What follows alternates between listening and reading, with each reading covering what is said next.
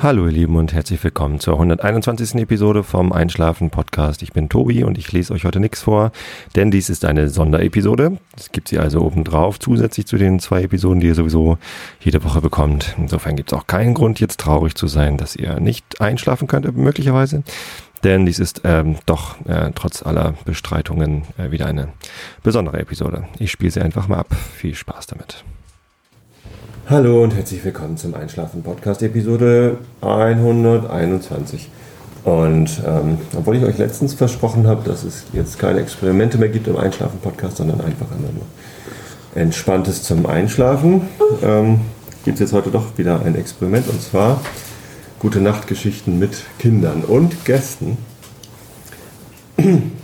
Und die erste, die euch jetzt gleich was zum Einschlafen vorliest, ist meine große Tochter Mareile. Und hinterher, wenn Reide dann keine Lust mehr hat, weil es vielleicht doch ein bisschen lange dauert, ähm, liest Norma weiter. Das ist die andere Tochter. Das ist äh, nicht meine Tochter. Nicht so ganz. Vom Alter her würde es passen, zumindest wenn ich so alt wäre, wie ich mich gerade fühle. Kaffee? Man ist immer so alt, wie man sich gerade fühlt. Ich bin 70. Ah, diese Weihnachtsfeiern. Ich sehe was da drin ist. Ja, aber Lobis, du musst jetzt leise sein, damit? Mareile die gute Nachtgeschichte vorlesen kann, ja? Genau. Also, Augen zu und zugehört. Du kannst das nicht sehen.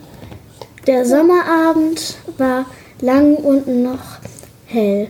Plötzlich hörte Tom auf zu pfeifen. Ein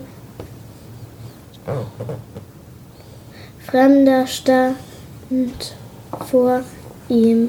Ein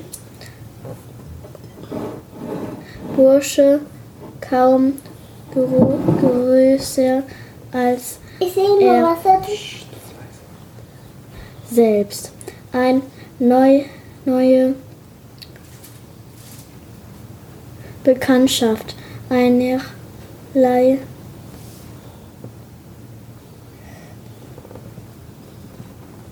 welchen Alters und Geschlecht war in dem äh, Ich will was trinken. in dem armseligen Aber mit Apfelschorle. Aber Keine mit. Lust mehr? Nee, Apfelschorle gibt es nicht mehr. Ich mache es mal halb voll. Ja, gibt nur Wasser. Aber Also ab abends liegen. Musst du dann weiterlesen. Danke, Mareile. Hast schön gelesen.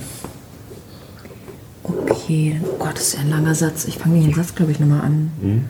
Ähm, ein Fremder stand vor ihm. Ein Bursche, kaum größer als er selbst. Eine neue Bekanntschaft, einerlei welchen Alters und Geschlechts, war in dem armseligen kleinen St. Petersburg schon ein Ereignis. Dieser Bursche war gut gekleidet, zu gut für einen Werktag. Sonderbar. Seine Mütze war zierlich, seine eng anliegende blaue Jacke neu und sauber, ebenso seine Hose. Er hatte Schuhe an, und es war erst Freitag. Er hatte sogar ein Halstuch um, ein wahres Monstrum von einem Tuch. Überhaupt hatte er etwas an sich, was den Naturmenschen in Tom herausforderte. Je mehr Tom das neue Weltwunder anstarrte, umso mehr rümpfte er die Nase über solche Geziertheit, und sein eigenes Äußere erschien ihm immer schäbiger. Beide schwiegen.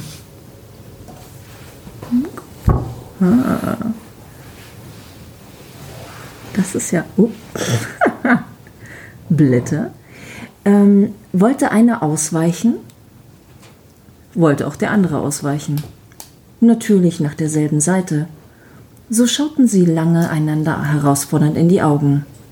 Endlich sagte Tom: Soll ich dich prügeln? Das möchte ich doch erst einmal sehen.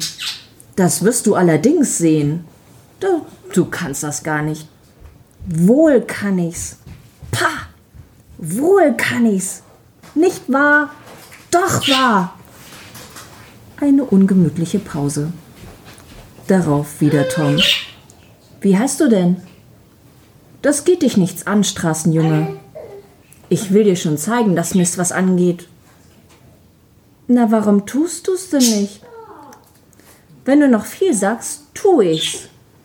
Viel, viel, viel. So, nun tu's. Ach, du hältst dich wohl für mehr als mich. Wenn ich nur wollte, könnte ich dich mit einer Hand unterkriegen.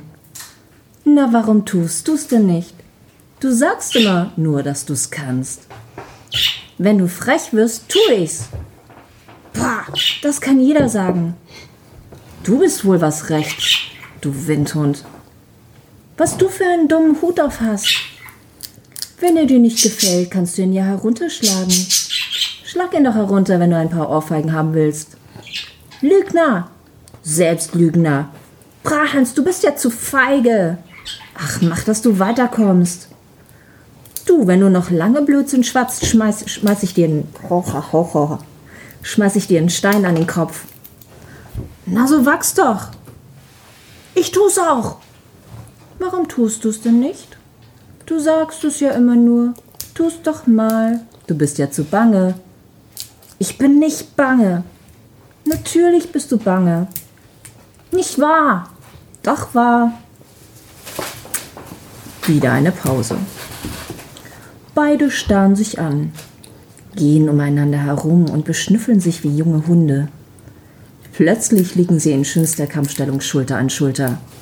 Tom schrie, scher dich fort! Fällt mir gar nicht ein. Fällt mir auch nicht ein. So standen sie. Guck mal, ich kann mit. Jeder einen Fuß als Stütze zurückgestellt, aus aller Kraft aneinander herumschiebend und sich wütend anstarrend. Aber keiner konnte dem Gegner einen Vorteil abgewinnen. Von diesem stillen Kampf heiß und atemlos hielten beide gleichzeitig inne. Und Tom sagte, Du bist doch ein Feigling und ein Affe obendrein. Ich werd's meinem großen Bruder sagen, der kann ich mit dem kleinen Finger verhauen. Und ich werd's ihm sagen, dass er's tut. Was schert mich dein Bruder? Ich hab einen Bruder, der noch viel stärker ist als deiner. Der wirft deinen Bruder über den Zaun da. Beide Brüder waren natürlich durchaus imaginär. Das lügst du. Das weißt du. Tom zog mit dem Fuß einen Strich durch den Sand und sagte, Komm mal rüber und ich hau dich, dass du liegen bleibst. Sofort sprang der andere hinüber und sagte herausfordernd, So, nun tu's. Mach mich nicht wütend, rat ich dir. Beim Drücker für zwei Penny würde ich's wirklich tun. Im nächsten Augenblick hatte der feine Junge ein Zwei-Penny-Stück aus der Tasche geholt und hielt es Tom herausfordernd vor die Nase. Tom schlug es ihm aus der Hand. Im nächsten Augenblick rollten beide Jungen im Schmutz, ineinander verbissen wie zwei Katzen. Und während ein paar Minuten rissen und zerrten sie sich an den Haaren und Kleidern, schlugen und zerkratzten sich die Nasen und bedeckten sich mit Staub und Ruhm. Plötzlich klärte sich die Situation, und aus dem Kampfgewühl tauchte Tom empor, auf dem anderen reitend und ihn mit den Fäusten traktierend. Sag genug! Der Bengel setzte seine krampfhaften Bemühungen, sich zu befreien, fort, vor Wut schreiend. Sag genug! Und Tom prügelte lustig weiter. Schließlich stieß der andere ein halb ersticktes Genug hervor. Tom ließ ihn aufstehen und sagte: So, nun weißt du's.